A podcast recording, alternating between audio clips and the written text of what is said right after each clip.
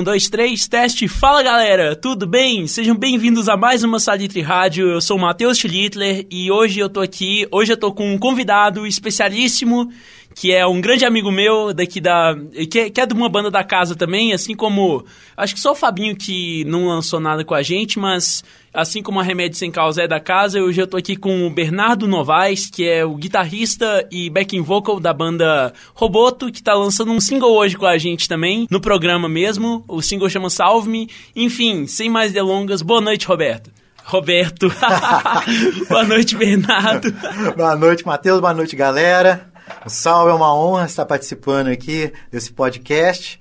Ainda mais com uma banda que mudou a minha vida e a vida de praticamente todos os meus amigos. É, eu acho que mudou um pouco a nossa, a minha vida também. A, a gente vai falar hoje sobre Sonic Youth, né? Uma banda que tem muita coisa para se falar, muita coisa mesmo, muita história, né? E é, é uma das bandas preferidas minhas também, que vem me acompanhando há um bom tempo. Mas fala um pouquinho sobre a Roboto rapidinho, porque para abrir o programa eu já vou colocar o single já para já pra apresentar pra galera essa banda maravilhosa que tá saindo com a gente. Pô, que honra. Bom, Roboto é uma banda aqui de BH, né? Somos eu, Breno e Rafael. E a gente começou em 2015, 2016. Lançamos já um EP, dois singles. Esse é nosso terceiro single, que vai sair agora, a partir de agora, pela Salitre uma honra e é o primeiro de muitos que virão em breve. Com certeza, querido. Então vamos ficar aqui já logo de início, antes da gente começar a falar sobre o Sonic Youth, sobre o ponto. Vamos ouvir Salve Me aqui e daí já já a gente volta, tá bom, gente? Então, daqui a três minutinhos a gente está de volta.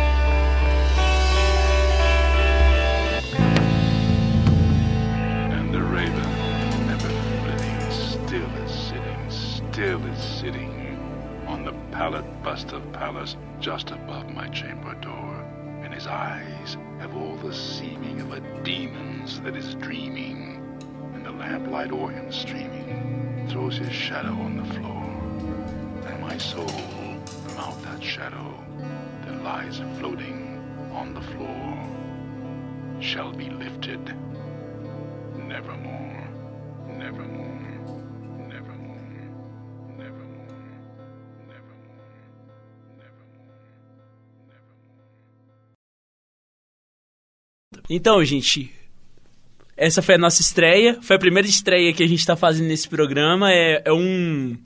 É um orgulho poder fazer isso, sabe? Tipo, principalmente com uma banda na qual eu gosto tanto, que eu acho que tem tanto a cara, assim, a ideia que a gente tem do Salitre, sabe? Tipo, é, e acompanhando os shows do... é, os shows... Eu fui em um show de vocês até hoje, né? Infelizmente só consegui em um show, aquele no Vintage 13, né? Sim. Isso que vocês tocaram com a... Com a... Ah, com a... Cara, foram sete edições que a gente fez, então eu nem sei, todas as bandas possíveis a gente tocou. Com o J Quercia. J Quest. O J Quest, Sim. isso, isso, isso. Foi um eventaço. Eu lembro que, assim, eu vi o show de vocês, eu fiquei abismado, assim. E a gente já, já foi em alguns ensaios deles também, são... Não sei, tipo, é, eu, eu me sinto em casa quando eu tô com esses moleques. Basicamente isso, sabe? É um orgulho gigantesco da gente estar aqui hoje. É, vamos falar sobre o Sonic Youth, que é essa banda que dispensa qualquer, absolutamente qualquer introdução, né? Porque é uma banda. É uma das maiores do indie, da história do indie, sem sombra de dúvidas, Sem né? sombra cara? de dúvida. Talvez quase que tenha inventado o termo indie se bobear. Sim, né? Foi sim. baseado neles. Sim, tanto que a gente vai ver, eles foram, eles foram de tanto selo que eu acho que eles rodaram por todos os selos indie dessa época. né? Exato. Eles- Alternative, guitar, rock, experimentation society. E a gente vê, eles lançaram um CDs pela SST, eles lançaram. Eles lançaram trabalhos pela Alternative Tentacles, que era do, do Jello Biafra, né? Isso. Do- eles lançaram, nossa, por tanta coisa, por selos lá de Nova York, por selos ao redor do, dos Estados Unidos inteiros.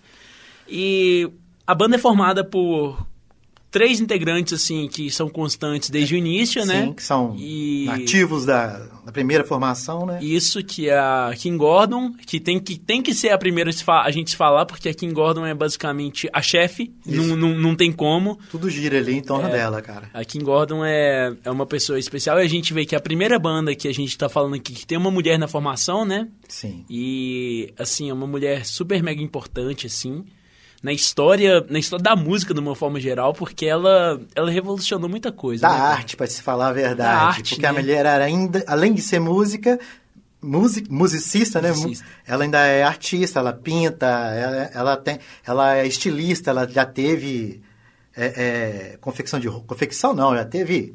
O que, que é? O negócio de moda lá, quem que faz lá? Já teve Ah, sua marca, né? A marca, sim. Né? Então, a marca dela. A mulher não é pouca coisa, não, bicho. Sim, sim. E junto com a Kim Gordon estavam Lee Ranaldo, que é um guitarrista exímio também, né? Que eles roubaram numa banda lá, logo no iníciozinho Sim, dos sim, anos sim. 80. E, o, e ele e o Tustomore, que é o outro integrante, os dois tocavam em uma orquestra, né? Guitarrística. Uma né? orquestra guitarrística de um cara que chama Joe Branca, né? Gente, Matheus do Futuro aqui, eu errei só uma vez. Olha só que ótimo, eu errei só uma vez nesse episódio. E, na verdade, eu falei Joe Branca, o nome do cara era Glenn Branca. Só pra deixar aqui o episódio redondinho pra vocês. E é isso, aproveitem o episódio porque ele tá muito bom, tem muita música boa. Um beijão, tchau, tchau. Acho que é isso mesmo, Joe Branca, é isso mesmo. É Joe Branca, né? Isso. Que é um cara lá do No Wave. Inclusive, a gente vai ver que, tipo assim, o Sonic Youth, ele vem desse movimento de Nova York que tava surgindo lá. Final da década de 70, assim, tipo, a gente vê que o No New York, que foi o grande marco da No Wave, né? Foi lançado em 79, eu acho, se não me engano, pelo Brian Eno. E, assim, o Sonic Youth tava nesse, nessa galera. Só pra gente tentar contextualizar pra vocês o que, que é No Wave. O No Wave é...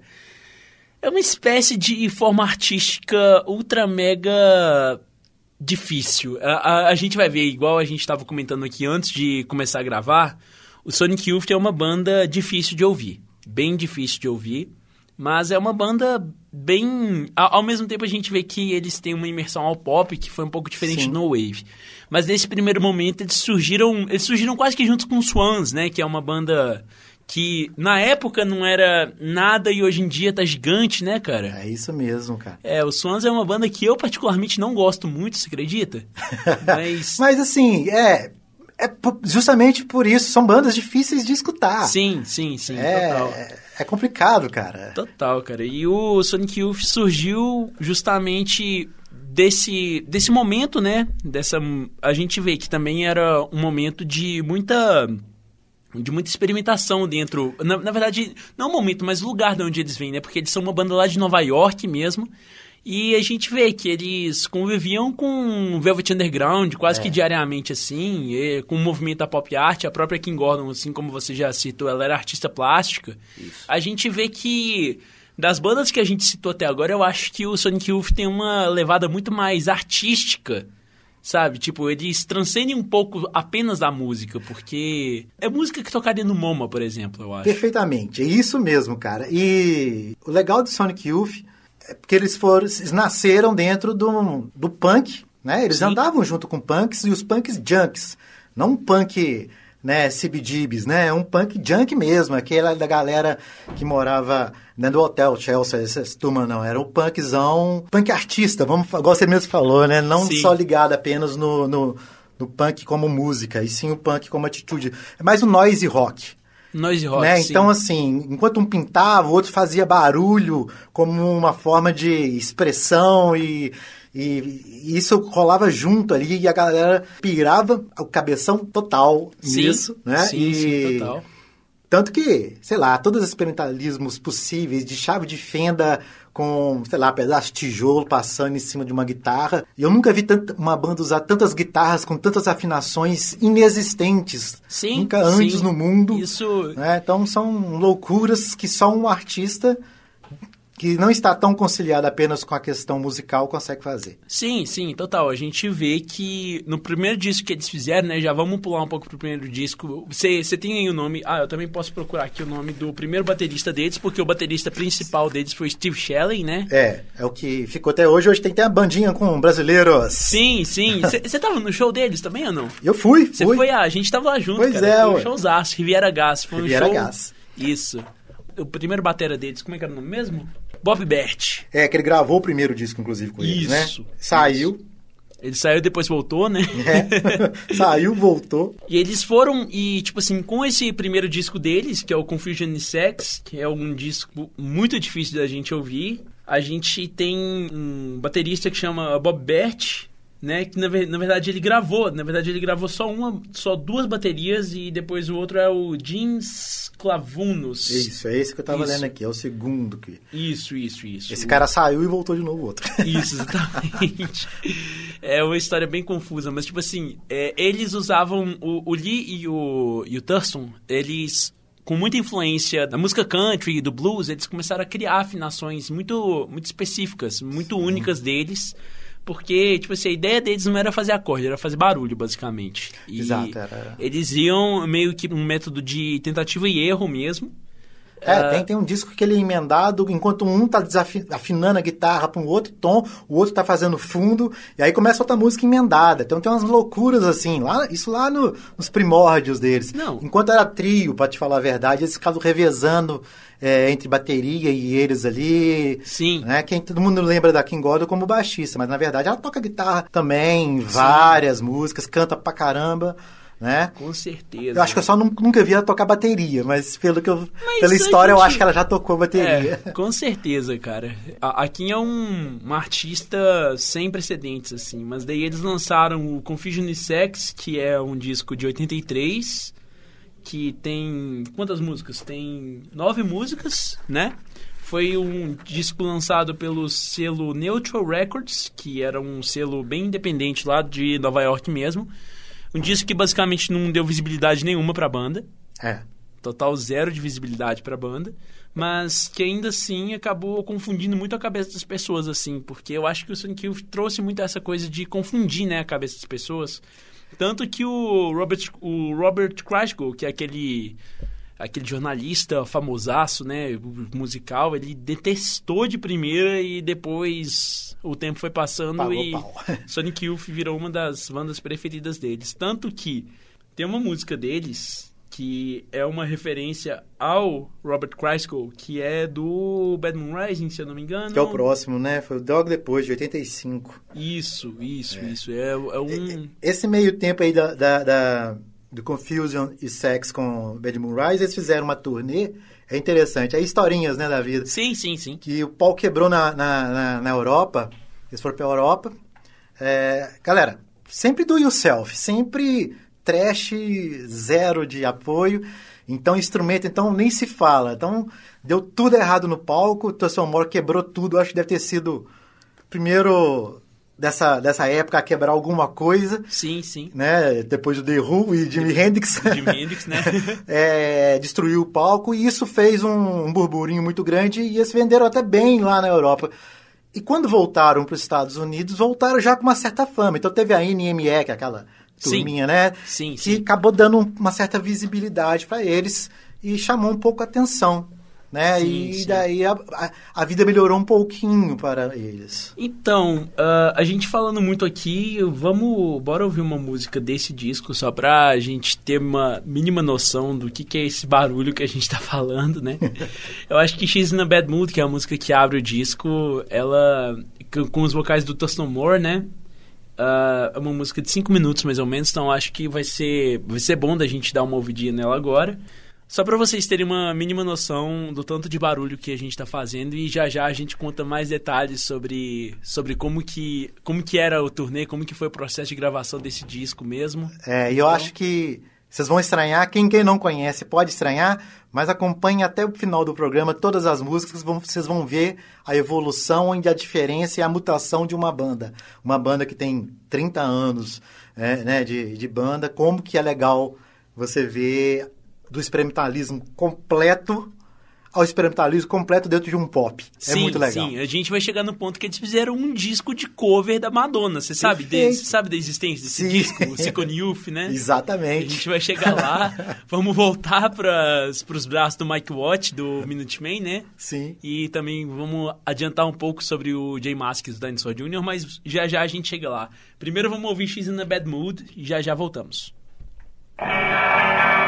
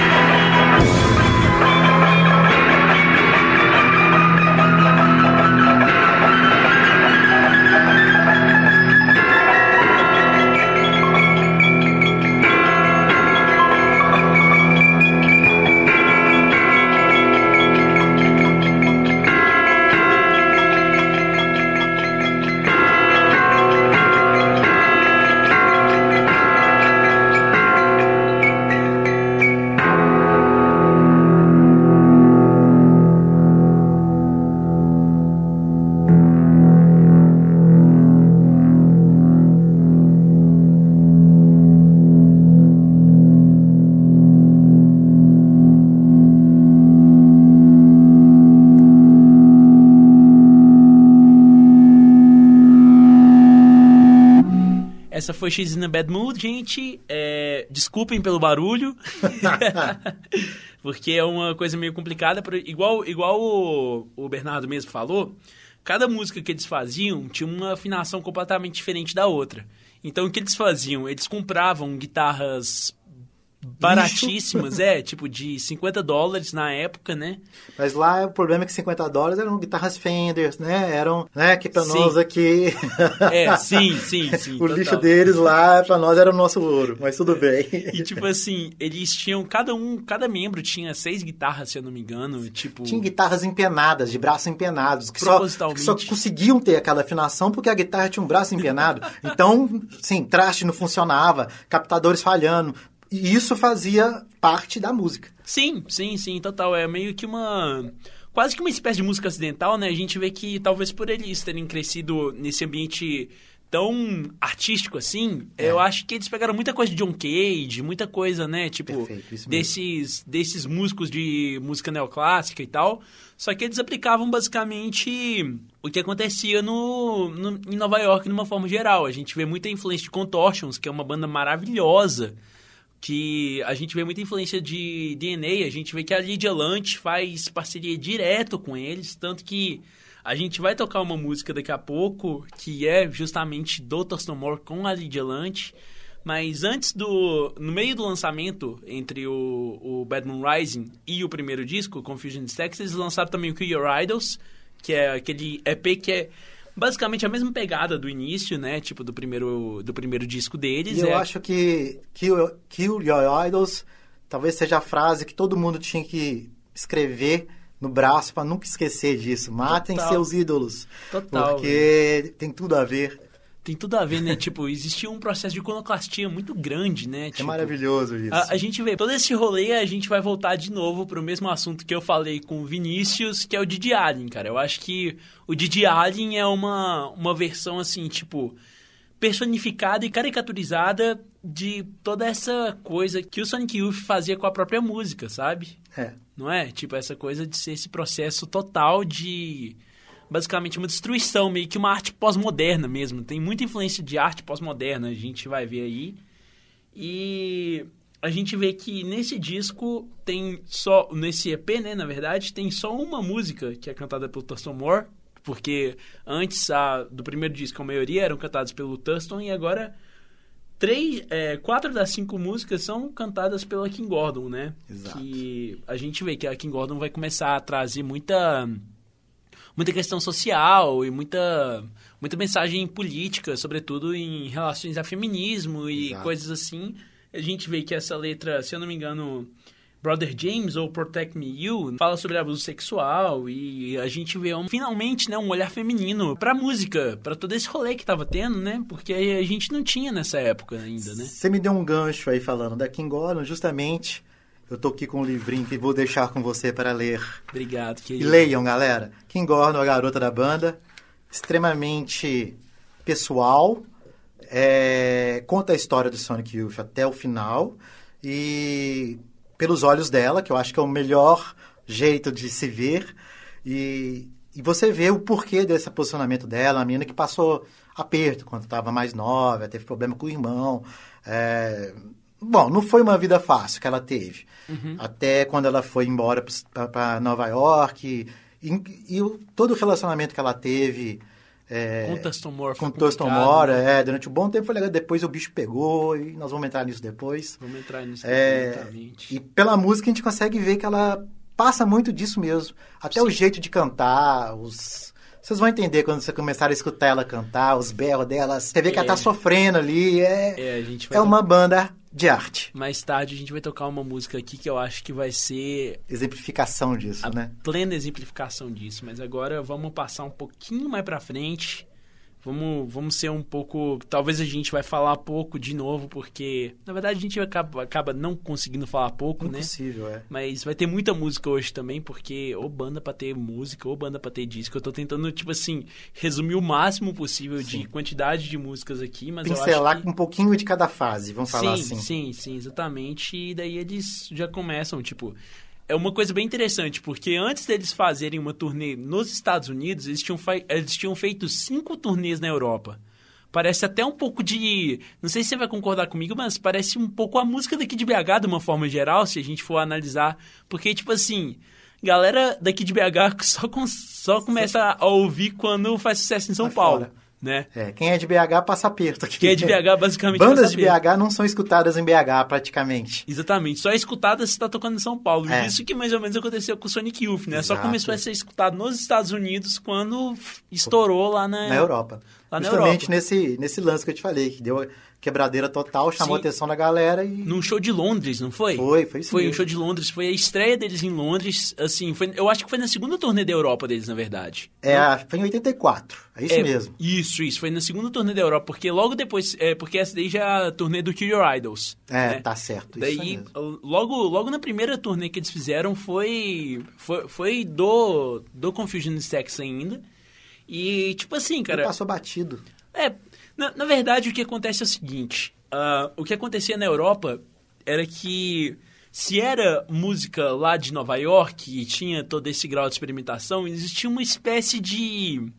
Não de elitismo, mas como se fosse uma espécie de erudição, de certa forma, né? Tipo, ah, hype. Sim, eles são, eles são de Nova York, eles estão fazendo essa música, ah, então é isso que deve estar pegando em Nova York, só que não era isso que estava isso, é pegando o, em Nova o York. ser cool, né? É, exatamente, tinha muito essa coisa de ser cool, né? Novamente, lembrando, isso nós estamos falando na mesma época de pop art, de Andy Sim. Warhol, entendeu? É dessa galera. Então você tinha desde Velvet Underground, com Nico, aquela outra loucura total psicodélica, é, acontecendo em contraponto, que na Europa era uma coisa muito mais certinha, muito mais pós-Beatles, sei lá, e, e junto com Sex Pistols, nada a ver uma coisa com a outra. Era... Sim, e, e nessa época... E muito blues rodando, de Eric Clapton, com não sei o quê. Então era E- um- uma mistura que não se dava muito bem. E esse tipo de música experimental não existia na Europa, pelo que eu tenho conhecimento. Aconteceu mais realmente em Nova York. Na, na verdade, existia, até porque a gente vê, por exemplo, o Krautrock teve uma força gigantesca na década de 70, foi até a década de 80 também. A gente vê o Kraftwerk, o Ken, sabe? Tipo, essas bandas assim. Mas aí já vai um pouco mais para eletrônico, né? Sim, já vai um pouco mais pro eletrônico. Justamente, justamente isso, porque o, a mudança que o Sonic Youth fez foi mostrar que dava pra fazer música de vanguarda sem usar sintetizador. Perfeito, porque é na isso. época. No analógico, vamos É, exatamente. assim, na época, na, na cabeça da, da, da Europa, isso estava acontecendo. E chegavam os caras lá e faziam todo esse.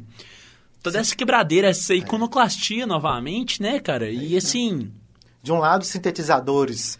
Do outro lado, guitarras desafinadas, entre aspas. Então, É isso- é era isso, esse contraponto que era tão diferente, tão legal. Exatamente, daí eles começaram a estourar demais lá nos Estados lá, lá, lá fora, né? Lá, lá fora, lá fora mesmo, né? Porque a gente tá aqui no Brasil, né? mesmo. É, lá na Inglaterra, Inglaterra também não, né? Na Inglaterra também, aliás, mas na Europa. É, e eles começaram a estourar bastante lá na Europa, assim, tanto que o próximo disco deles, o Bad Moon Rising, ele teve uma prensagem esgotada de 5 mil cópias na, lá ao, ao redor da Europa, Rapidão. ah, esgotada em dois meses, que, é uma coisa... Um pedaço da turnê deles. Sim, sim, exatamente. Exatamente. E a gente vê que o Bad Moon Rising ele já começa a ficar um pouco, um pouco mais melódico, de certa forma, você não acha? Pode sim que começaram a, a experimentar. Não que experimentar menos, e sim talvez acertar nas experimentações. Experimentar com melodia, né? Exatamente, assim, sabe? Assim, começar a encaixar coisas. Tipo, sim, sim, sim. Conversar um pouco mais entre eles. Isso, exatamente. Eu acho que, tipo assim, antes eles estavam muito nesse processo, talvez, de. da fase do descobrimento deles, né? É. Tipo, tanto que a gente vê que o Confusion is Sex, o título quer dizer Confusão é Sexo, eu acho que eles queriam pegar esse experimento meio que confuso, mas ao mesmo tempo um pouco sensual, assim, sabe? Aqui no Bad Moon Rising eles já vêm com um pouco mais de crítica mesmo, uma crítica social mais direta ao ponto. A gente vê que Bad Moon Rising, na verdade, é o nome de uma música do Creedence, né, cara? Eles, É verdade. eles é. pegaram, inclusive eles pegaram o título desse disco por conta do nome da música do Creedence, que, tipo assim, eles começaram a justamente pegar um pouco da influência da música do americana, né? Tipo assim, porque o é engraçado que no livro que eu li, né, no Nossa Banda Podia Ser Sua Vida, O Lee Ranaldo, se eu não me engano, uma hora fala que a grande qualidade que o Sonic Youth tinha é que eles não tinham essa obrigação de apenas gostar do underground. Eles gostavam de música mainstream também. Sim. Sabe? Eles brincavam com o pop também. Daí, a partir do Bad Moon Rising, eles começaram a adaptar um pouco mais dos elementos da música pop, tipo, com um refrão um pouco mais é, claro ou alguma Mais coisa chiclete, assim. vamos falar assim. Mais claro, mais chicletinho, Isso. mais palatável. Isso, isso, exatamente, Até exatamente. justamente, até porque Nova York naquela época era justa era a época de confusão e de várias tendências, tribos, coisas, artes ao mesmo tempo acontecendo e as pessoas andavam entre elas, né? Sim. Da pop art, uma, uma festa de um de de Andy Warhol, você encontrava com Jim Morrison, com não- não sei mais quem, com os, entendeu? Sim. Você podia esbarrar com qualquer pessoa ali. Então a coisa era misturada e não tinha tanto preconceito em Sim. termos de se separar. É, contrário justa- do punk, que era um pouco mais duro Uhum. nesse quesito. Sim, sim, sim. Tanto que, na verdade, é até engraçado porque eles acabaram mergulhando um pouco nesse universo do punk. Eu acho que eles fizeram. Eles fizeram um show com o Saccharine Trust, cara. É. Eles fizeram bastante show com o Saccharine Trust, que é uma banda que a gente já citou algumas vezes aqui ao longo do programa. É uma banda que eu gosto pra caramba. Você já ouviu? Assim, Eu já vi, mas é, quando eu vi essa caixa de trânsito, era o quê? Nossa, na década de 90, cara. Então, desde então você falou aí, eu tô levando, lembrando de pegar a fita cassete pra escutar, pra você ter noção. que alguém gravou pra mim. Então, assim, eu nem sei nome de disco, nome de Eu música. sei. Era aquele trem de playlist. Escuta isso aqui, passa um pro outro. Então, É, antiga playlist Spotify, né, é, cara? Spotify.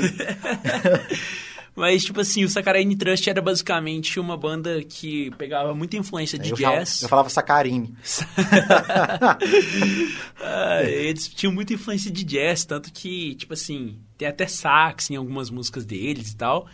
E eles fizeram um show, não lembro exatamente onde, com o Sonic Youth. E eles venderam como se fosse um show de hardcore. pois é. Já era dá pra coisa- ver que era- não deu muito certo, né? Pois é, cara, era que trem, é um angu de caroço, é um trem tudo bagunçado, entre aspas, mas que era uma cena única, forte e presente que marcou e mudou a, a vida de praticamente todas as outras bandas que se dizem alternativas a partir de então. Total, cara. Eu acho que a, a gente tá chegando aqui numa Santíssima Trindade interessante, porque, tipo assim, eu, eu acho que essas três bandas que a gente tá falando, se a gente entrar meio que numa congruência, né, que foi o Husker Du, Replacements e agora o Sonic Youth, eu acho que a gente consegue ter um panorama bem grande do que a música, o que a música alternativa inteira é hoje em dia. É. Se a gente pegar, tipo assim... O embrião é aí. O Sim, o embrião foram essas três bandas pra mim. Pra mim não tem, não tem outra coisa, porque semana, semana que vem a gente vai falar sobre o Butthole Surface, que é uma banda que até agora eu não engoli. uma banda que até agora eu não consegui engolir, eu não consegui digerir direito ainda. Mas são muito importantes, muito importantes. Não, sem sombra de dúvidas. Né? Eu acho muito bom que o Jello Biafra fala. Um dia perguntaram pra ele se ele é uma pessoa estranha, e ele falou: Olha, os Butthole Surfers acham que eu sou estranho, então Eu devo ser estranho. eu devo ser estranho, né? Muito estranho. Mas então, voltando aqui pro Sonic Youth, né? A gente vê eh, toda essa referência, toda essa base do punk também acabou contagiando um pouco, querendo ou não, porque a gente vê que uma grande parceira de composições, de músicas do Sonic Youth foi a Lydia Lunt, que é uma, um ícone importantíssimo da história do punk, tipo... Eu acho que ela é até meio sem precedentes, assim, né, cara? Tipo, a Lydia Lunt é... Meio Pat Smith da vida, assim. É, né? são, é são ícones mesmo. São pessoas Sim. que marcaram, né? Sim, sim. A gente vê até a música que a gente vai ouvir agora, que é do Bad Moon Rising, chama Death Valley 69, que é o Tuston Moore com a Lunch, que é importante falar também que o clipe, o clipe dela é um clipe importantíssimo também. Foi dirigido pelo Richard Kern, que é um cara muito famoso dessa época do, do audiovisual, né? E junto com a Judith Barry, que também deu um toque bem, bem especial. A gente vê que ainda tá um pouco no no wave, mas tem um pouco mais de experimentação, um pouco mais palatável, né, eu acho. Concordo.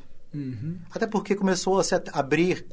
é, só do fato de ter falado do- de ter feito um videoclipe, começou a ter coisas um pouco mais televisivas. Sim, Coisas que poderiam ser passadas de uma forma televisiva. Então, não sei se foi intencional, mas eu acho que foi tudo de, um, de uma vibe, né? Começou-se a fazer assim e a turma foi Mas, mas, desenvolvendo o jeito de fazer. Mas na verdade a gente vê que, tipo assim, principalmente por conta do diretor, né? Por conta do Richard Kern ser o diretor deles, é meio que uma, uma espécie de. dessa congruência da arte que a gente tinha em Nova York, sabe? Isso. Porque, assim, eu inclusive recomendo muito, depois de vocês ouvirem a música, que vocês assistam um clipe também. É um clipe bem pesado, bem Denso. gore, assim, né? Isso. E é isso, eu acho que a gente ouve essa música agora, já já a gente volta pra falar um pouquinho sobre ela, um pouquinho sobre uma pessoa que vai ser retratada nos cinemas logo logo, que a gente já já fala.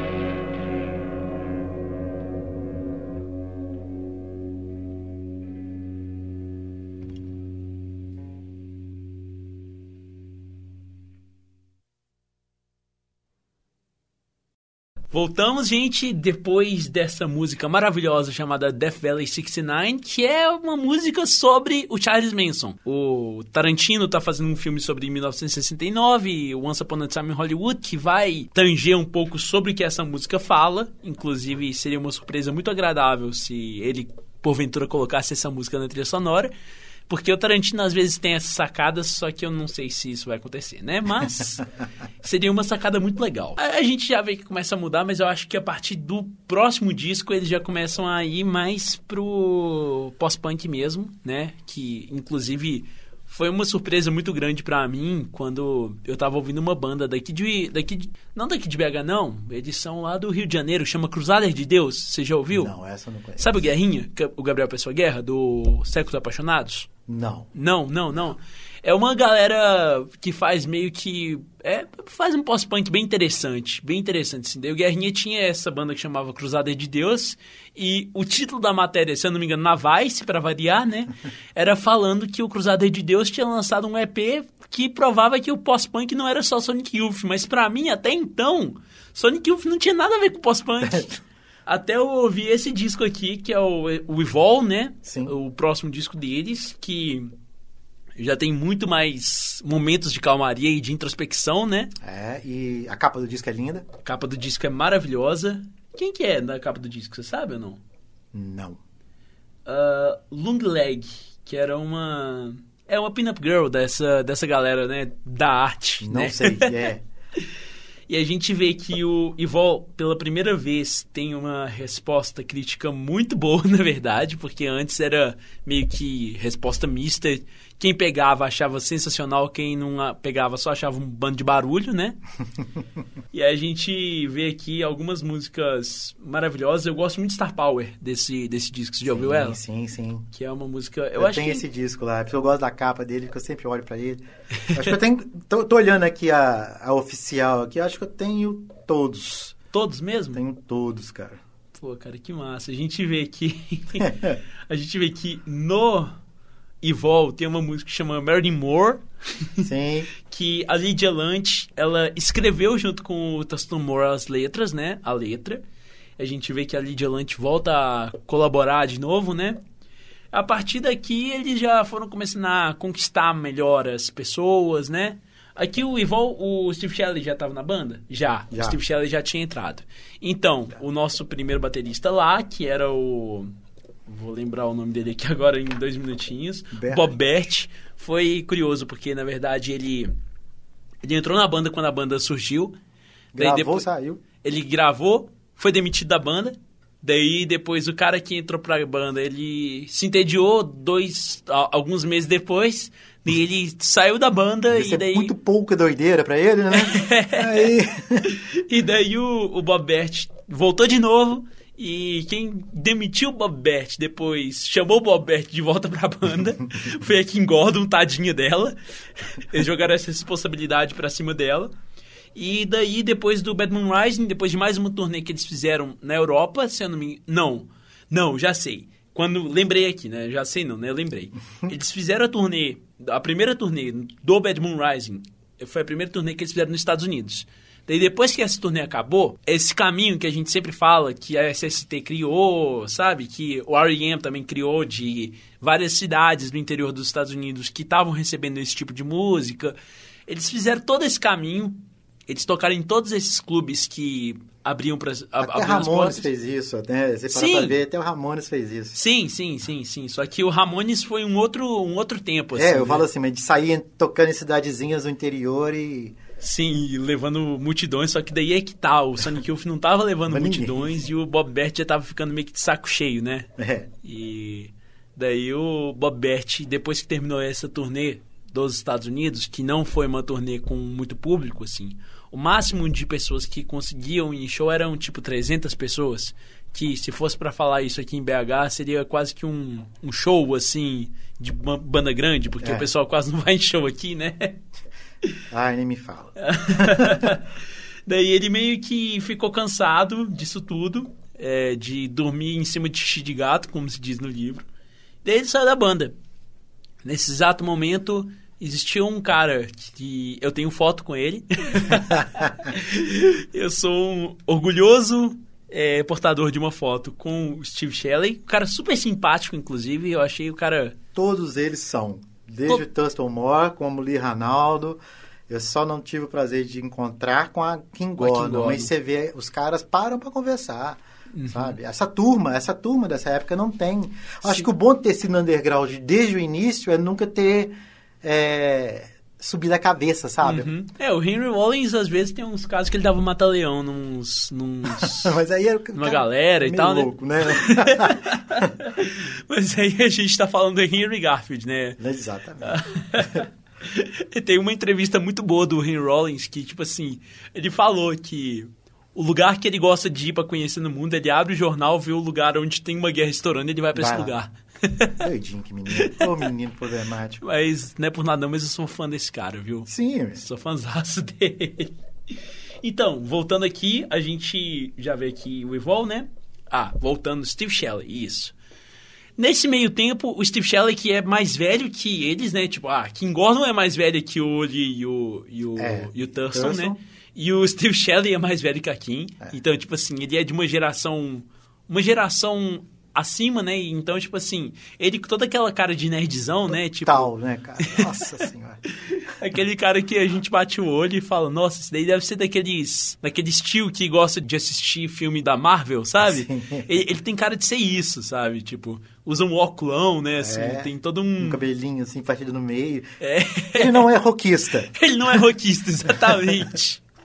Ele não tem uma barba assim, né? Ele não tem o cabelo assim meio pra trás, igual É. certos. Bernardo tem... tem. Ah, Mas, mas aqui, é, daí o Steve Shelley, ele tava morando, ele tava sublocando uma, um quarto na casa da, da Kim e do, do Thurston. Um detalhe, assim, não muito importante que a gente esqueceu de mencionar é que a Kim e o eram casados. eram casados.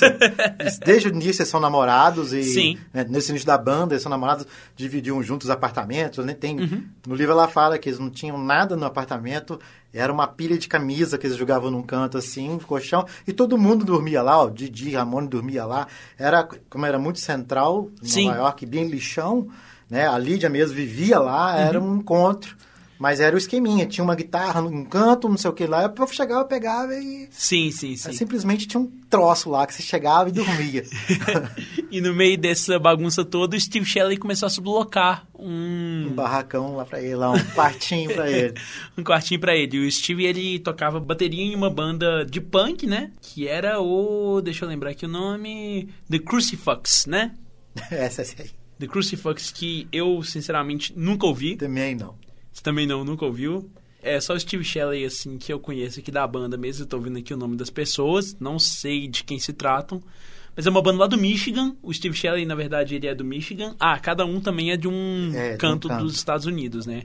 O, o polo central, assim, do Sonic Youth era Nova York, só que cada um era de um canto diferente. A Kim é californiana. Eu, eu acho que, se eu não me engano, o... Thurston? O Thurston, o Thurston ele é de Nova York. Nova York. Nova York. E o Lee Ranaldo, ele é lá de perto de Boston, se eu não me engano, alguma coisa assim. Mas, é, o Steve Shelley, ele é de, de Michigan. E ele tocava nessa banda que eles viam, eles viram ao vivo, né? E eles simplesmente se apaixonaram pela banda. E quando o Bob Bert se dem- se demitiu, foi mais ou menos na mesma época que o Shelley estava sublocando lá o apartamento deles. Então ficou fácil. Eles voltaram, nem fizeram nada, só falaram assim, cara, você quer entrar na banda? Quero, foi isso. Acabou. Aí acabou e daí eles já eles já entraram até nesse final. processo do Evol. A gente vê que a bateria agora vai ficar muito mais potente, porque basicamente o, o Shelley ele deita o braço com respeito na bateria. E técnica, muita técnica. Muita técnica, Muita, muita técnica. técnica. São baterias diferentes. é- é- é- tem um estilo dele. É, tipo, É legal. e eu, eu acho que Tem um ritmo legal. eu- tem... eu acho que a gente pode falar assim, porque a gente viu ao vivo, né, cara? É. Tipo, nossa Ele senhora. abaixa assim, ele é meio corcunda, ele abaixa assim a cabecinha, fica só com a franjinha balançando ali, com aquele ocrinho, mano. Ele tem uma cabeça muito pequena, né, Não é? cara? Ele faz assim, vai É, embora, tipo, cara. A- até a minha foto com ele é muito engraçada porque, tipo assim, a, ca- a cabeça dele tá muito desproporcional ao tamanho do resto do corpo dele. É, cara, é um disco bem peculiar, bem legal. Eu, eu acho um disco gostoso de ouvir. Eu acho que a partir de agora ele já começa a ficar com um som um pouquinho mais gostoso, né? É. Tipo, né? Até um pouco mais palatável. Bem mais palatável. Eu acho que. Eu pra- acho que isso começa a casar mais com um pouco mais da adolescência americana. Começa, eh, de uma forma geral. Até então era muito artística. Sim, Né? Você vai ver que os discos agora vão começar a representar mais a, a, a, a juventude de uma maneira geral. Né? Sim, Então vamos sim, chegar lá sim. na frente, mas. É, então eu acho que com esse gancho a gente pode ficar aqui com duas músicas desse disco. Duas músicas que são sequência, né? São a primeira e a segunda música do lado B, que são Death to Our Friends, que é uma música instrumental. É bom da gente falar que eles também tinham músicas instrumentais, né? várias, É, E Secret Girl, que daí a gente já vai começar a ouvir mais o vocal da Kim Gordon. sim. Aqui a gente já ouve. Então, já já a gente volta. Ah, Ficam aí com Death, Death to Our Friend e Secret Girl. Já já voltamos.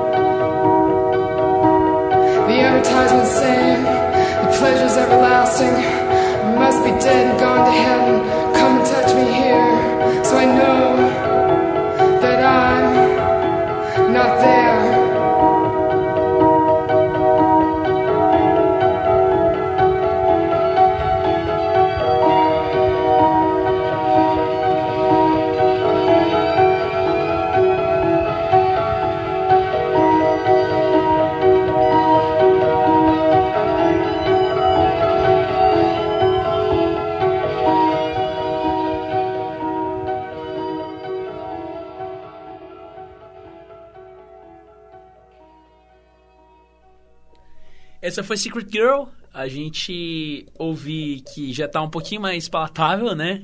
Já tá um pouquinho mais de boas, de É. boinhas. Agora a gente já ouviu essa voz maravilhosa da Kim Gordon. E a partir desse momento, o Ivol, ele já, tipo assim... Ele deu uma estourada boa, né? Sim, aí eles começaram a. Ele deu uma estourada muito boa. Ele já foi indo, tipo assim, pra outros lugares, assim, né? Tipo, ele já foi se mostrando cada vez maior, né? É, e aí eu acho que o Sonic Youth começou a aparecer como uma banda mais cult. Sim, sim, total. Sabe, assim? tanto, tanto que até hoje é, né? É, é, o cult, assim, virou banda referência de outras bandas. Sim. Que é o mais legal, né? Todo mundo que ia dar uma entrevista de uma banda que já tinha estourado, falava, ah, eu escuto o Sonic Youth. Todo Sim. mundo, de alguma maneira, referenciava os caras. E os caras sempre ali, por trás de tudo, na Sim. boa. E, e a Tô- gente, a gente Ainda se que... ferrando, sem ganhar dinheiro nenhum. a gente... a gente vê que o Sonic Youth, na verdade, tinha muito essa coisa que... A Kim Gordon, ela sabia que, por exemplo, tinha alguém, algum escritor da NME numa festa e ela ia lá, conversava com a pessoa. Eles fizeram muito bem essa coisa de criar links, né? De criar esses contatos. né? Network. Network, exatamente. Eles levaram muito a sério É esse muito importante o network. Imagina se eles musical. fossem coaches hoje em dia. Nossa senhora. Nossa, Eu não ia escutar Sonic Youth, eu tenho horror a coach. você não é o único, cara. Nossa senhora. Assim, a gente respeita se tiver algum algum algum ouvinte que seja coach, É, mas assim, você, você que está nos ouvindo, que é coach, a gente te respeita. a gente respeita. Os outros não. Exatamente, cara. Daí agora a gente chega aqui que é no no primeiro disco queridinho mesmo assim deles, né, que é um disco é o disco que abre com a música que todo mundo conhece, né? Tipo, eu, eu acho que, tipo assim, é muito interessante da gente ver. A gente tá falando do Sister, disco lançado em 87. A gente vê que esses outros discos foram todos lançados entre 82 e 86, né? E o Sister já vem em 87. E a música que abre esse disco é a Esquizofrenia, que a gente vai ouvir já já. Isso mudou minha vida. É uma música que mudou a minha vida também, cara. Tipo, foi a primeira música que eu ouvi deles, aí é que tá. Eu acho que o 100% foi um sucesso comercial muito maior do que... Gigantescamente maior. E trouxe toda uma cena junto. Mas depois a gente fala sobre isso. Sim, mas, já já a gente fala sobre isso. É. Mas eu acho que esquizofrenia ficou. Não, mais... é que vocês vendo como, como música e como atitude, como visual até, né? Como eles apareciam distorcidos, Sim. sujos e... Ah, coisa linda, maravilhosa. Como eu queria ter feito essa música. É, tipo, e a gente vê que, que nesse Sister, é, o disco de ah, 87 foi lançado pela SST, o selo do Greg Ginn, que foi um outro disco que acumulou mais um processo contra o Greg Ginn, porque aparentemente ele não gostava de pagar as bandas. foi um momento bem assim interessante para a SST de trazer o Sonic Youth, porque quem eram os queridinhos da SST? Tipo, tudo bem que o Husker Du tava estourando pro mundo inteiro, né? Tipo, pros Estados Unidos inteiro. e eles eram da SST. Só que quem eram os queridinhos da SST era o Minutemen. Só que a gente vê que o Dibum morreu em 86. Então, esse cargo dos queridinhos da SST ficou vazio e o Ivol também é da SST. Então, tipo assim, a gente vê que foi lançado em março de... Não, em maio de 86. O Dibum morreu quando? Morreu em dezembro de 85. Então a gente vê que tava nesse. Sabe, tipo, eles meio que entraram no vácuo. Abriu uma lacuna e. Abriu uma lacuna, Pum. exatamente. E daí o, o Sonic Youth preencheu brilhantemente com o Sister, é um disco que eu gosto muito. Com, com o Evol, né? E daí continuou com a SST no Sister também. Se não me engano, também foi a época muito importante, eu vou falar assim, de uma coisa mais democrática do underground, do alternativo, que talvez foi o boom da MTV americana. Eu já tava aí já nessa época, não tava? Já Eu tava acho- rolando. Eu Olha aí. acho que sim, cara. Eu acho que sim, tanto que. Confere pra mim quando foi lançada a MTV americana. Que foi mais ou menos junto com esquizofrenia. A MTV americana foi lançada em 81, na verdade. Não, pois é, mas é, o é- é- boom foi em 86, sabe, 87. Por causa disso. E aí, a turma dos do fundão da sala, sabe? Aqueles caras que não jogam futebol, os caras que, sabe? É, é aquela famosa comédia americana, pastelão que você Sim, vê. sim. Isso rolava já, né? Do bullying e tal, e que era os, os- a galera, né? Que não se via representada por ninguém. De repente, veio um canal que mostravam bandas que eram exatamente o que eles eram, Sim, sabe? sim, E- sim. A gente vê total, tipo, a, a própria estética do Sonic. Youth que você falou, tipo. É, a estética de vestimenta deles É, e tal, é, é o que a gente usa até hoje. Eu acho até é engraçado. gravado dentro embaixo daquele um túnel daqueles onde passa um viaduto, que é o esgotão deles lá. e- Sim, sim. Né? Tem uns negócios assim. É, a gente vê o clipe de 100% também, que é tipo assim, numa Totalmente festa dentro de casa. skate, assim. É, é a galera é, é, do alternativo pura, né? Sim, sim. Antes disso virar cool, né? Antes Sim, sim, modinha. sim, total, Antes de ser total. modinha. E isso aí era, tipo, sei lá, tipo, como o emo foi quando eu era mais moleque, assim, Pode sabe? ser. Tipo, de certa forma, Como assim. o punk em SP foi na década de 80, sabe? Era, Sim. era um nicho muito segregado. Sim, total, total, total. E o Sonic Youth finalmente começou a ver os- a sua luz ao sol, né? Porque o Sister já foi. Eu tô aqui aberto com as críticas do Sister. Sim. Pra vocês terem noção, tem. O AllMusic deu 5 de 5 estrelas, o Blender deu 4 de 5 estrelas, o Chicago Tribune deu 3,5 de 4 estrelas, o Encyclopedia of Popular Music. Peraí. Ah, não, não, eu pensei que era outra coisa. O, o- a Encyclopedia of Popular Music deu 4 de 5 estrelas, Los Angeles Times deu 3,5 de 4, a revista Q deu 4 de 5, o Rolling Stone Album Guide deu 5 de 5, o Select deu 5 de 5, a revista Spin deu 9 de 10 e o Village Voice deu nota A. Tipo assim, a gente vê que foi um sucesso absoluto da crítica. E aí começaram a ter muitos festivais alternativos, em- é, que antes não tinham tantos festivais alternativos, eram mais... Bom, não era voltado para esse tipo de público, começou a ter. Para situar um pouquinho para quem não é dessa época, bandas como Nirvana estavam nascendo aí em 87. Sim, Sabe, Nirvana, Melvins, já, Melvins já tinha nascido, já tinha Green River, já tinha toda uma cena em Seattle, né, Soundgarden, e, e aí, se eu começar a falar aqui, eu vou ficar até morrer.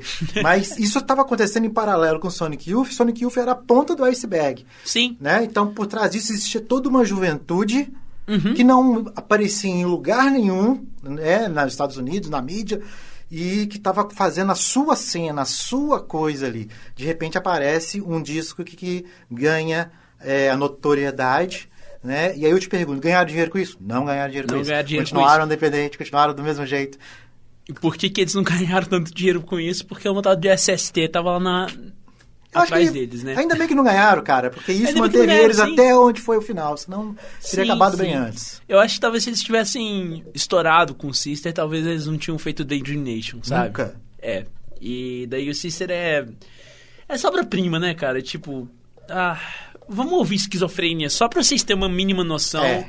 A gente vai ficar calado aqui enquanto essa música tá tocando. A gente vai ver que essa daqui vai ser a primeira música que a gente vai tocar, se eu não me engano. Que tanto Thurston quanto a Kim cantam, Sim. né? Isso aí não era muito comum desde então. E se você gosta de um rock mais alternativo, de um grungezinho, tenta lembrar quantas bandas te lembram essa música. Eu Só li... que essa música é antes de todas essas bandas que vocês vão lembrar. É, vocês veem, essa música é de 87, cara. Sei lá quanto que foi composta, né?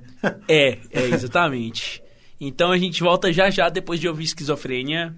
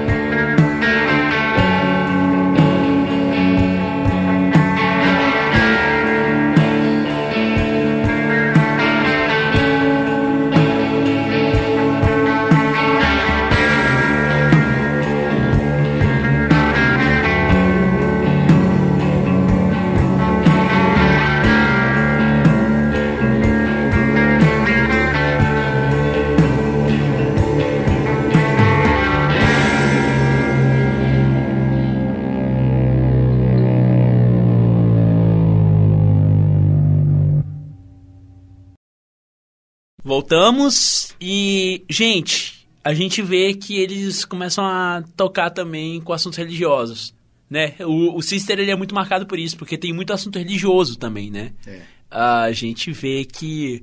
Tem uma hora que fala que a moça com esquizofrenia, ela tinha. Ela falava que Jesus tinha um irmão gêmeo que não sabia nada de na- é, na- que não sabia nada sobre o pecado. Inclusive, você sabe por que, que o disco chama Sister ou não? Não sei. Porque aquele autor, o Philip K. Dick, você sabe, aquele autor de ficção científica que o cara que escreveu o conto que baseou Blade Runner, Tá, tá, tá. sabe? Ele teve uma, uma irmã gêmea que nasceu na morta. E aí eles. E esse disco foi meio que sobre ela, entendeu? Que doideira. E daí, tanto que a gente vê que a música Esquizofrenia, ela é meio que sobre o, que- sobre o Philip K. Dick, porque ao longo do tempo ele foi meio que deteriorando a saúde mental dele e ele acabou sendo diagnosticado com esquizofrenia eventualmente. Daí essa música é sobre o Philip K. Dick, mais ou menos, sabe? E Muito doido, ah, você não sabia. Histórias e histórias. Sim, e essa daí, na verdade, é a única, o único momento que eles citam Philip K. Dick, se eu não me engano, nesse disco inteiro. A gente vê também, voltando sobre o assunto religioso, tem I Got a Catholic Block, que é a segunda música do disco, com o Thurston Moore, né?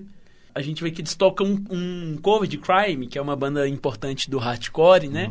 A gente vê que eles, querendo ou não, ainda tem um pouco de raiz no hardcore, no punk, né, cara? É, é interessante falar porque nesse meio tempo aí, bem antes disso, quando Sonic Youth estava se formando como banda e dando os rolês, principalmente aqui em Gordon, né, que ela é californiana, ela ficou muito... Eles fizeram turnês com, com, com Black Flag, Uhum. né? Você estava falando do...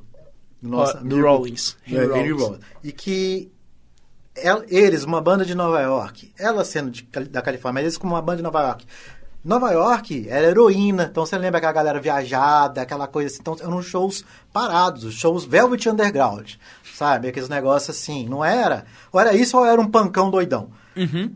Aí você chega na Califórnia, você vê um, um Black Flag que fazia o rolê dentro da casa do Zé, com o enrolo em cima da, da mesa de jantar, de uma casa destruída, o pau quebrando e, os, e as várias. Nó, isso aqui é maravilhoso, isso sim, essa energia. Sonic Youth é uma esponja.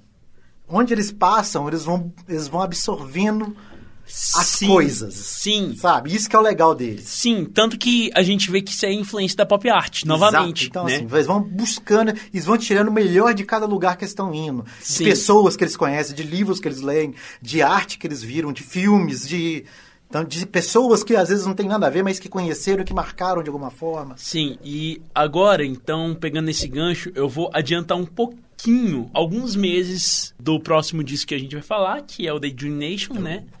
Mas antes a gente vai falar sobre o Sickon Youth. O que, que é Sickon Youth? Sickon Youth foi uma piada que eles fizeram com a Madonna. Porque ela pediu, né? Foi, Ela- foi um pedido dela. Basicamente, foi um pedido dela. o Sonic Youth gravou um disco inteiro só com cover da, da É, Madonna. monta uma banda, você, Sonic Youth, faz cover das minhas músicas com o nome. Da Madonna. É uma doideira, cara. Não, total. Eu acho que talvez seja o disco mais difícil de ouvir deles, cara. É, mas aí é o legal de ver o tanto que esse povo, essa turma, né, sendo que tanto que são mistureba, né, cara? É uns caras que andavam em todos os meios possíveis. É, a gente vê que é, a gente entra aqui já no White Album, né? Que é o nome do disco do Second Youth, né? Na verdade, não é só o Sonic Youth, né? Tem lá o Steve, a Kim Gordon, o Ronaldo, o Thurston Moore. Só que tem outros dois membros, né? Que é o Mike Watt do Minutemen, que a gente já falou tanto É. aqui, é um cara que eu admiro pra caramba. Que inclusive não me respondeu até hoje. Tô triste com isso. E o queridíssimo que tocou com o Didi Allen. Eu até agora tô chocado com essa informação. Jay Masks. O Jay Masks do Dinosaur Jr. Essa eu Os- não sabia. Você não sabia disso, cara? Não. O Jay Masks tocou com o Didi Allen, cara. Em, em que? Em que banda? A banda do Didi Allen. Ah, tá. É, Ah, é? tipo assim, é, ele É. tocou. Ele tocou. Que lindo. Ah, é muito bom. Você imagina, é o, muito doida. você imagina o Jay Masks, só abrindo um parênteses aqui. Um autista Não. O, o Jay Masks, straight edge, total. total. Que trem lá. É aquele trem que. que Nem falar e fala e fica assim. Que você pergunta pra ele quantas horas são, ele responde sim, Pois é, tá meio autista, meio loucão assim. tocando com o Didi Allen, cara. Você sabe o que é o Didi Allen, gente? O Didi Allen é um cara que fazia cocô e tacava no público, basicamente. O Didi No Allen é um palco, cara cara. que tomou uma dose de heroína com a intenção de morrer em cima do palco, só que ele errou a quantidade e morreu depois do show. Que foi enterrado pelado e o enterro dele virou documentário. Só tem dois enterros que eu já vi na minha vida que viraram documentários. Que foi o documentário da- do enterro do Didi Allen, que, tipo assim, ele foi enterrado nu, o pessoal brincava com o pênis dele, ele tinha um micropênis, né? Tipo assim, vocês imaginam, tipo, um cara straight edge, caretaço, meio, sabe, tipo... O, o cara, o cara nunca fala coisa com coisa, sabe? tipo, e ele tocando com o Didi Allen, velho. Muito doido. Com o Didi Allen. E daí tem um outro documentário que é até legal de falar sobre ele, que um documentário brasileiro do do Glauber Rocha, o Glauber Rocha que fez esse documentário sobre o funeral do Di Cavalcante, aquele pintor. Sim, de Cavalcante. Os né? dois tinham feito uma aposta que quem morresse primeiro, o outro ia fazer um documentário sobre, a, Ah, sobre é? o velório do outro. E o, o documentário foi proibido. Porque, tipo assim, é basicamente o Glauber Rocha filmando o corpo do Di Cavalcante e narrando como se fosse um jogo de futebol. Que? ah, esses, Bom- esses artistas são muito loucos. É, artista não respeita ninguém, né? então, voltando aqui pro Sonic Youth. É, vambora. Porque esse aqui vai ser o último disco que a gente vai falar nesse episódio, porque foi o último disco independente deles. A gente vai continuar gravando aqui, só que na edição eu vou ter que dividir em dois episódios, porque a gente já tem uma hora de, de áudio gravado. E nem tocou música direito. E nem tocou música direito, daí e a gente. A última música que a gente vai tocar vai ter basicamente 19 minutos, então a gente vai ter que. A gente vai ter que dividir esse episódio em dois. Aviso a todos que quando você achar que a música acabou, ela não acabou, tá? Por favor. É, por favor, ouça até o final que essa música vai mudar a sua vida. A gente vai chegar lá. E daí a gente vê que eles lançaram o Magnum Opus deles, agora, né? Em 87. Não, 88, aliás. Eles lançaram com a Enigma Records, que também foi um, um selo que deu problemão pra eles, né? Sim. E a gente tá falando do Daydream Nation, que eu sinceramente fico olhando aqui o setlist, não sei nem qual música que a gente vai tocar. Acho que vai ter, vai ter que ser Teenage Riot, que foi a última música tem que eles sim. tocaram, né? Você sabe disso, né? Foi a última música que eles tocaram ao vivo. No, no SWU. Foi aqui no Brasil. Você tava lá ou não? Não. Nossa senhora, velho. Tava conversando com, alguém- com uma amiga minha que ela foi Muita no SWU. foi, é. Ela foi no SWU, só que ela não conhecia direito Sonic Youth. Daí ela perdeu o show. Nossa. Nossa. E hoje em dia ela é fã. É. vida. É. Beijo, Amanda. então vamos ouvir aqui Teenage Riot pra entrar direitinho dentro do universo do Daydream Nation, então.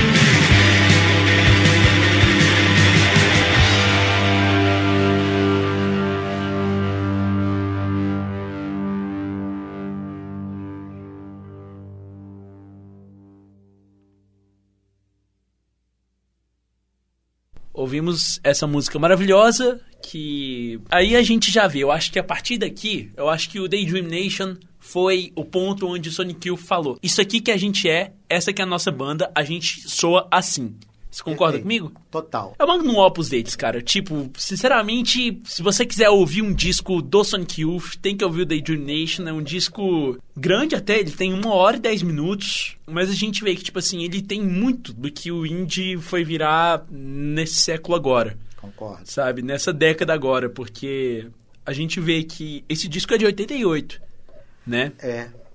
E ele é bem atual. Bem atual. É bem atual. Você escuta ele, você não, você não imagina que é de. Não, n- 88, não dá pra imaginar. De, sei lá, de. Não dá pra imaginar. Eu acho que, inclusive, é um disco que influenciou muito o Nirvana, né? Tipo, Claro. a gente vê que tem um. Ah, velho. É, é porque o Daydream, quem ainda não escutou, tem uma atmosfera. Tem. Você escuta ele, ele tem uma atmosfera, assim. Não é uma coisa plugou e tocou. Tem uma ambiência. Eles criam uma ambiência Uhum. Sim. com a música. Tanto que a gente estava falando aí do 19 minutos, mas é, tem tanta ambiência, tanta ambiência, que virou, vira uma coisa, cara. É, Sim, sim. É muito coeso, né, cara? É, tipo, você uma... sente muito a música. Sim, total. Total, total. Mas aqui, então eu acho que esse que essa primeira parte a gente fica por aqui. Vamos tocar uma última música aqui, só porque tipo assim, eu acho que o Daydream Nation não tem é, é tipo chovendo molhado, né, cara? É. chovendo molhado, tipo assim, vocês basicamente só ouçam esse disco, a gente vê outro disco que Uhum. só tem nota total, só uma que é 4 de 5 estrelas, o resto tudo é 5, 5, 5, 5. É porque esse aí que deu 4 foi inveja. E foi o The Encyclopedia of Popular Music. E novamente, né? Mas então daí a gente vai fechar aqui com uma música grande também, né? Porque o nosso segundo, a nossa segunda parte vai fechar com uma música grande também. Vamos fechar com Trilogy, que tem The Wonder, Hyperstation e Eliminator Jr., que tem as letras tanto do Moore quanto com a Gordon. E é isso aí. Vocês ficam aí, a gente se vê semana que vem falando mais sobre Sonic Youth, porque senão a gente vai estar aqui completamente sem tempo. Então, é um grande abraço, galera. Até semana que vem. Gente, voltando aqui um pouquinho do futuro, é mais ou menos o futuro, então, é, só para contextualizar, a gente vai dividir em dois esse episódio aqui agora, porque a partir do momento do Daydream Nation, o, o Azerrad para de falar sobre o disco, so- sobre o Sonic Youth, agora a gente vai falar, o segundo vai ser só sobre música exclusivamente, o, o Bernardo que vai contar mais histórias pra gente, mas o Daydream Nation foi, a, foi o último lançamento independente deles. Então a gente tá fazendo essa divisãozinha aqui. E a gente volta na semana que vem pra falar a partir do Gu e até o SWU, que foi o último show deles. Então a gente volta na semana que vem, tá bom, queridos? Um grande abraço, tchau, tchau. E é isso. Dá o Beijo, tchau. me liga. Dá, dá- dá o tchau aí pra. Tchau, galera. Beijo, me liga. Então até semana que vem.